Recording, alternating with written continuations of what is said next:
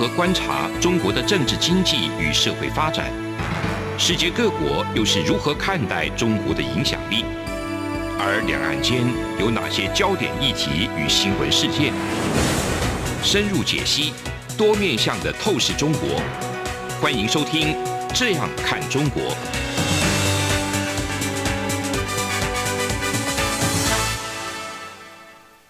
各位听众您好，我是主持人蔡明芳。您现在收听的是中央广播电台的《这样看中国》节目，蔡明芳时间。我们今天节目内容主要要跟大家来分享的是有关于最近在整个车用电子上面，这个车用的晶片呢，那在全球呢是大缺货哈。那在生产这个车用的晶片上面，我想台湾在目前呢其实是处于这个国际上非常重要的一个地位哈。那在上礼拜。其实就有新闻标题就跑出来了哈，提到这个全球车用晶片这个大缺货哈，那冲击整个德国的这个汽车产业，那也危及这个目前呢从武汉肺炎疫情之中要缓步复苏的这种德国的经济。那新闻报道就很明确的指出来说，德国的经济部长呢，他之前就有致函我们台湾的政府官员哈，希望我们可以提高。这个德国车用晶片的一个供应量哈，而且点名要台积电代工的一个晶片哈。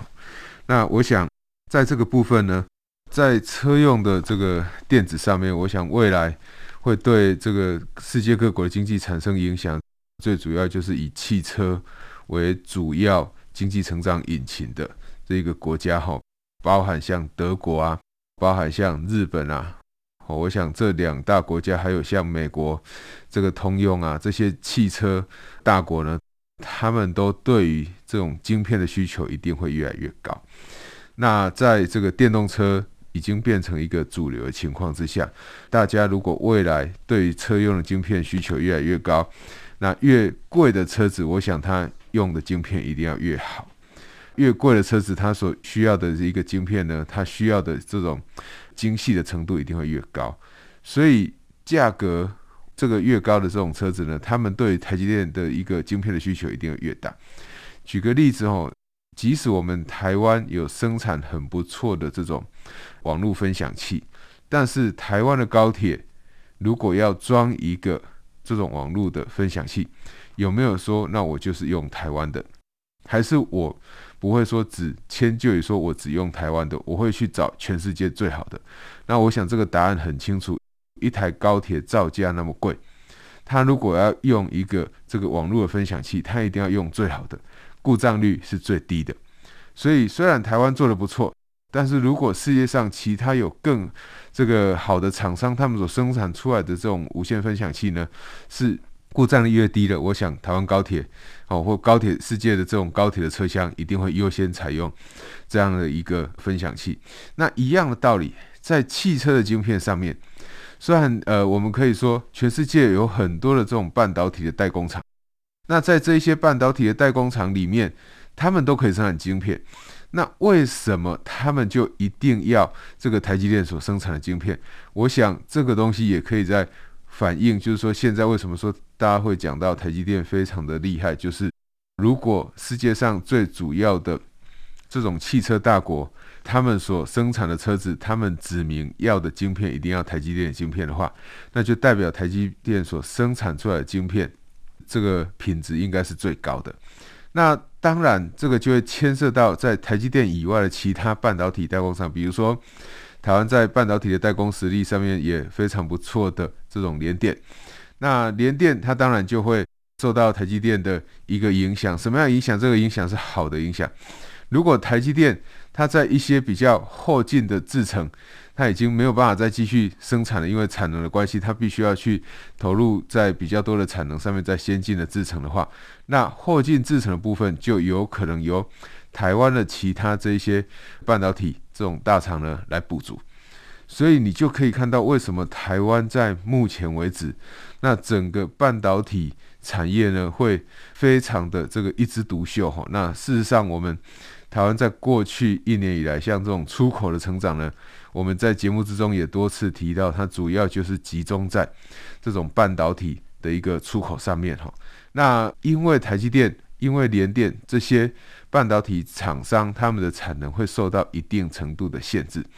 所以一旦这个产能受到限制的情况之下，如果他在短期没有办法瞬间的去增加他的厂房，盖好他的厂房的话，那当然，我想这种车用晶片这种缺料的一个情况呢，我想会持续哈。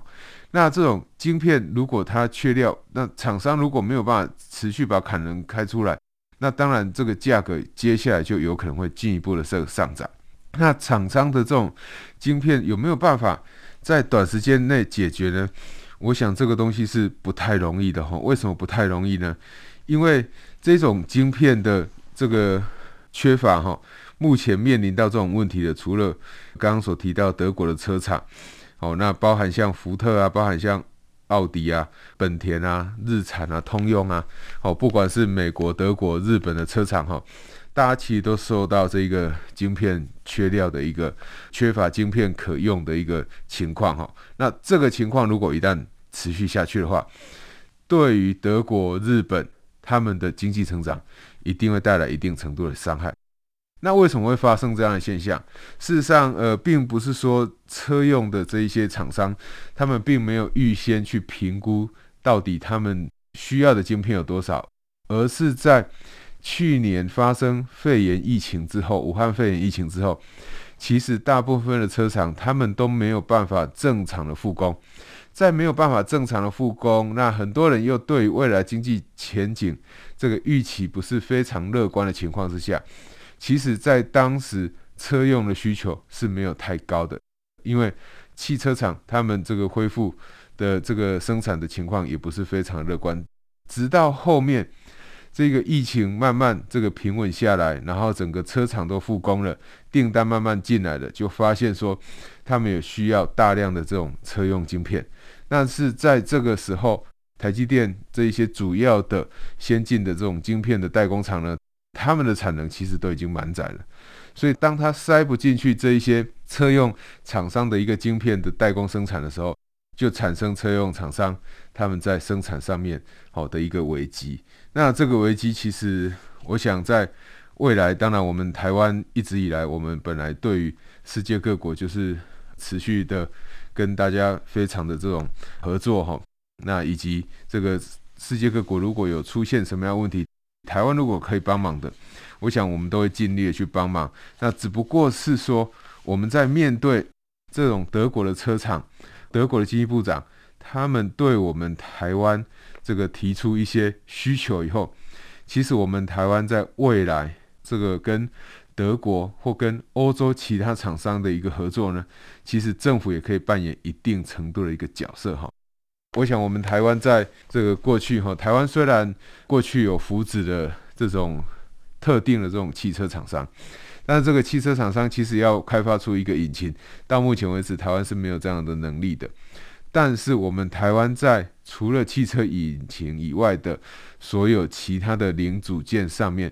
其实台湾的生产能力都是非常非常高的。其中有一部分是我们在某一些零组件上，我们。最近跟德国有发生这种所谓制裁权侵权的这个疑虑哈，德国的大车厂，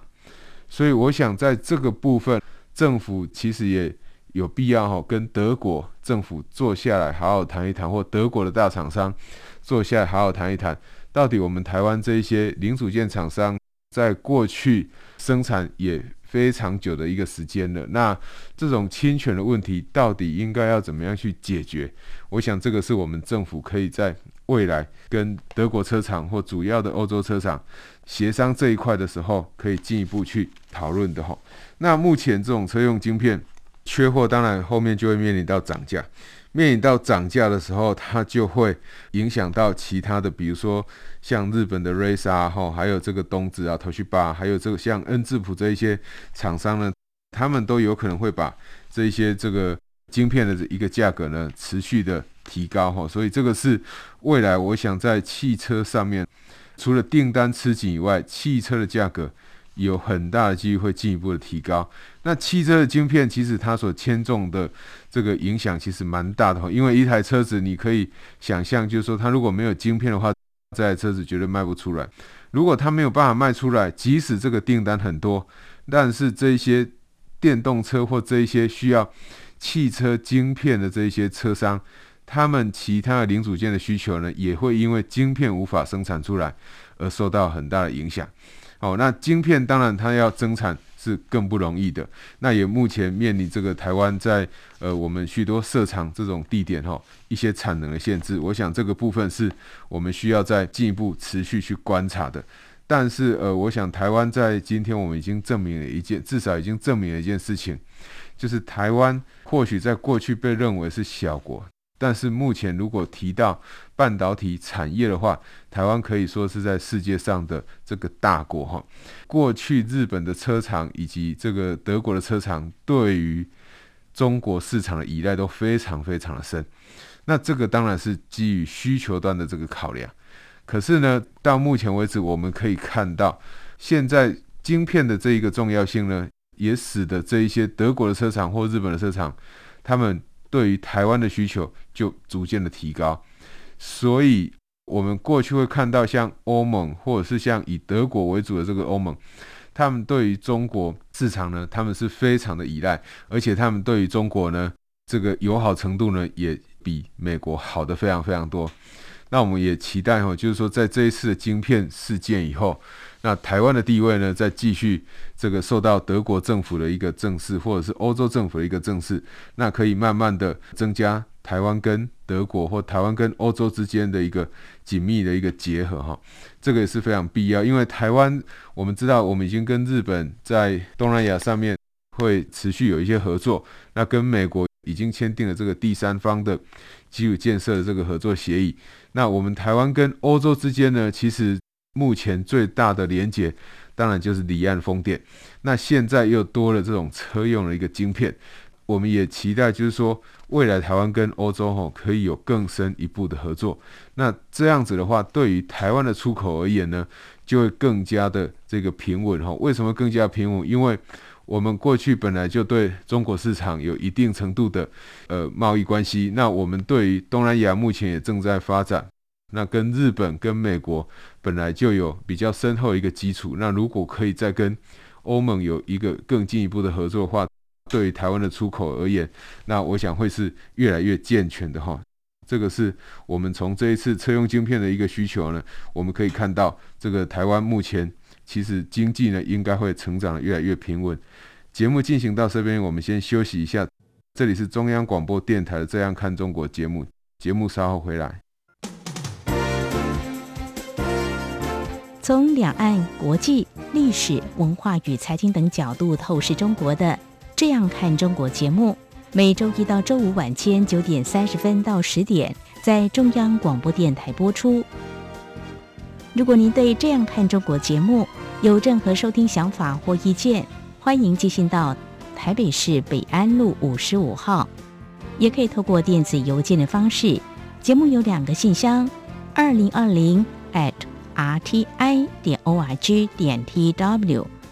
或是二零二零零二零三 n e w s at gmail dot com。再次谢谢听众朋友们的收听与支持，请持续锁定每周一到周五晚间九点三十分到十点播出的《这样看中国》节目。各位听众您好，我是主持人蔡明芳。您现在收听的是中央广播电台的《这样看中国》节目，蔡明芳时间。那我们接下来要来探讨呢，全世界这个主要的机构呢，对于未来一年哈整个经济的一个预期。那我们刚刚提到的这种车用的晶片，汽车产业毕竟它的产值都是非常非常高的，而且汽车产业呢，其实它对于整体这个国家的一个经济的出口呢，影响往往都是非常大的。那汽车厂这一些厂商，他们跟政府游说的力量也都往往是相对比较强的。这是我们可以看到为什么很多这种呃，像日本汽车或者是欧洲的汽车，他们对于中国市场需求那么大。这个日本政府或者是德国政府呢，他们也对于这个中国政府呢，他们在谈判上面也会多多少少会偏向这种汽车大厂的一个需求哈。那目前为止哈，这个全世界这一个主要的这种预测机构哈，对于整个明年一年哈，这个 GDP 的一个预估呢，呃，那我们可以看到哈，像 IMF 的话，它是估到这个五点二了哈。那联合国的话，它是全球的话是估四点二，OECD 呢，它估的也大概就是四点二。这个世界银行估的是大概是四哈。那我想大概就是介于四到五之间。那中国的部分，IMF 过去曾经有估到今年就是八点二。这个联合国呢估的就是大概七点六，OECD 是估了八。我们可以看到哈，目前大家在看这个景气预测的时候，通常都没有看到像我们刚刚所提到车用晶片的一个问题哈。为什么会特别提这个问题呢？因为车用晶片它就会影响到出口。车用晶片我们刚刚也提到，一个汽车晶片出问题，绝对不会只有晶片有问题。如果一旦它会影响到汽车后续的产量，或者是它会使得一些像我们刚刚在这个节目之中也有跟各位听众朋友提到，一些像日本的车厂，他们也开始进行无薪假。他们的无薪假并不是因为没有订单而休无薪假，而是因为没有晶片，所以只好休假。因为你没有晶片，你汽车就没有办法生产，所以你只好员工只好被迫这个休假。所以在这样的情况之下，如果在这半年没有办法解决的话，那你可以预期，就是说这些员工因为被放无薪假以后，他也没有比较多额外其他的所得，那当然对整个世界经济它的影响，或者甚至像对德国、像对日本这些国家，他们的影响又会进一步的这个扩大。好，这个是从这个汽车晶片的一个呃目前的晶片荒。我们可以来看它对世界经济会有什么影响。第二点呢，大家可以看到，就是说，在目前为止，哈，虽然大家对于这个全球的经济预测还是比较乐观的，可是随着现在因为冬天的关系，哈，那疫情又慢慢的爆发开来，好，我想世界各国在这个疫情的控制上，呃，虽然大家努力的去控制，但是。我想疫情的蔓延情况哈，又开始在恶化。那疫情的情况又开始在恶化，我们可以这个确定的是，过去没有出国的或无法出国消费的这一些消费动能呢，它仍然在今年新的一年呢，还是不会发生哈，因为这个客机的需求还是不会出现。所以未来一年会不会有更多的航空公司因为没有办法承受这种完全没有消费而倒闭的一个情况，这个是我们要注意的。那我想以台湾来讲，台湾会是比较幸运的哈。为什么比较幸运？因为台湾在过去一年、过去两年有持续有许多的厂商不断的想要回来台湾。那回来台湾以后呢，当然他们所生产的产品就会透过台湾的港口出去。那透过台湾的港口，当然不外乎就是海运跟空运。大家知道海运现在面临所谓缺柜的一个危机，那缺柜你的货就没有办法如期的、即期的送到这个目的地去，或者是即使送到了目的地，如果疫情又在进一步的严重，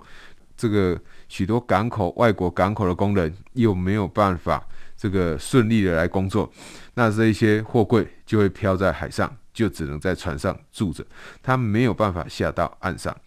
那他没有办法下到岸上，他也没有办法有这些货运司机可以把这些货柜送到需要的厂商手上。所以，如果像我刚刚讲的一个这样的一个生产模式的话，这样的一个运输模式的话，那厂商的货还是没有办法生产出来。好，这个是我想在未来一年我们会面对到的另外一个有可能的，就是缺柜如果持续恶化的话，会带来的影响。因为你一个生产流程要完成，中间每一个环节其实都是环环相扣的。哦，我从这个台湾生产的产品，台湾防疫做得很好。假设我们未来一年防疫还是做得很好，那我们这些厂商都可以顺利的生产。生产以后，这些产品可以交给这个货机，然后很快的飞到我们的目的地去。但是飞到目的地去，如果他没有办法如期的送到这些厂商手上的话，其实最后它还是会产生塞在港口或塞在机场的一个情况。对于整体的世界的经济成长还是不会有太大的一个帮助。那因为我们台湾有这个生产的基地，我们台湾的这个飞机它可以转成做货机。如果像最明显的像香港，它其实没有太大的一个生产基地，所以它很大的这种国泰航空或港龙航空，它所面对到的疫情的冲击就会非常的大。一样的道理，像新加坡这样一个国家，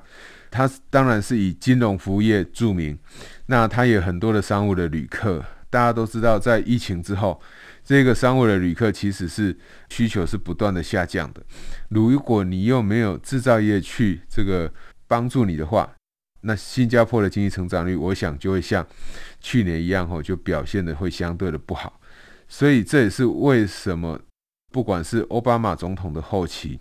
或者是在川普总统的一个任期之内，或在未来这个拜登总统未来四年一个任期之内，他们都会一定期待会这个美国的制造业可以回流，很重要一个原因。因为如果你只有靠服务业的话，一旦遇到这种疫情，服务业就会受到最大一个冲击，这个是未来一年我们要持续去观察的。那对台湾而言，除了我们会面对这个世界上缺柜的问题以外，其实大家可以预期得到哈，在面对疫情之下，另外一个比较麻烦的问题是，全世界这一些主要的生产大国，他们如果有依赖外籍的这种移工的话，会面对的问题就是。我想，外籍移工有许多的移工，他们都是来自于像东南亚的国家。东南亚国家，如果你要从东南亚国家，你要进到世界各国去的话，比如说要进到台湾来的话，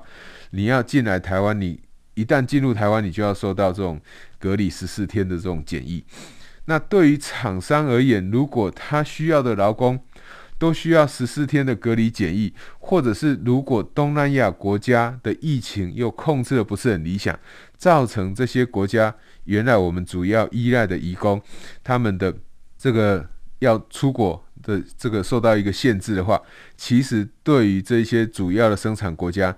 他们的生产就会受到影响。好，我想这个是缺工第一个会产生的影响。第二个大家要注意的就是说，我们刚刚在讲到车用芯片这种台积电的一个产能的限制，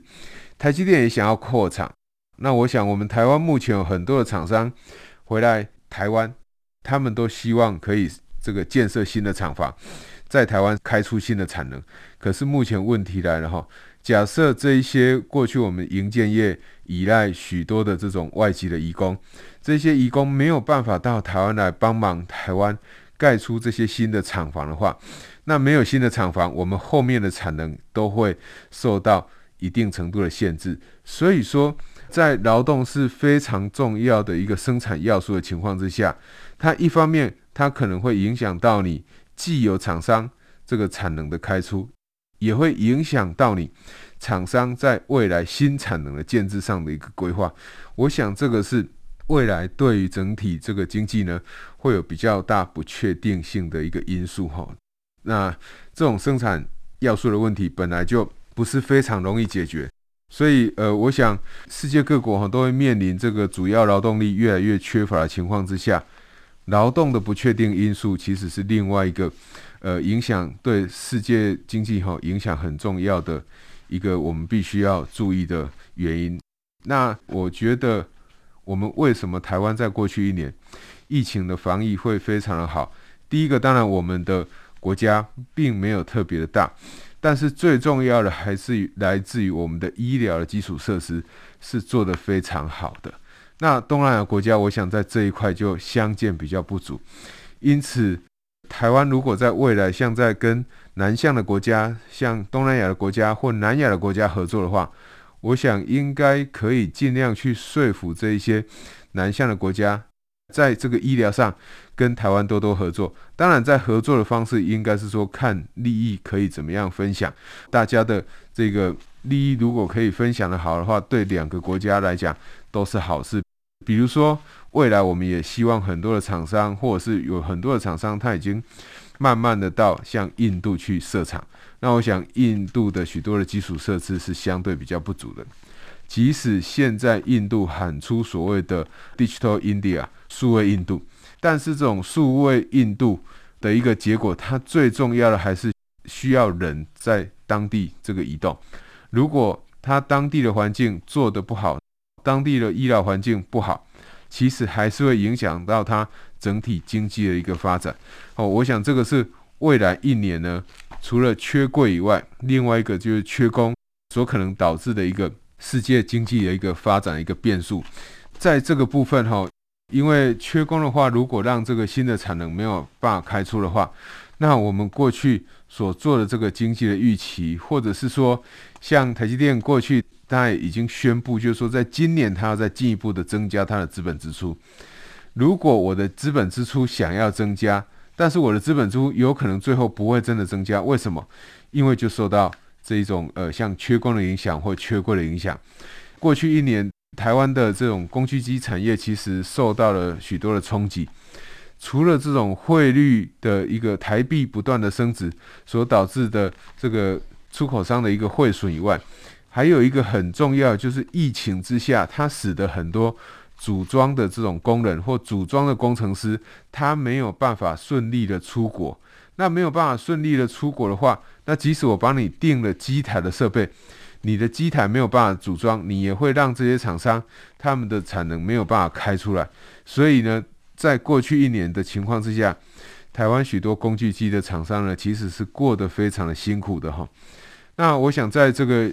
后疫情时代，我想这个疫情好像很难用后疫情时代来定义哈，应该是在整体这种疫情会不断的上上下下的一个时代哦。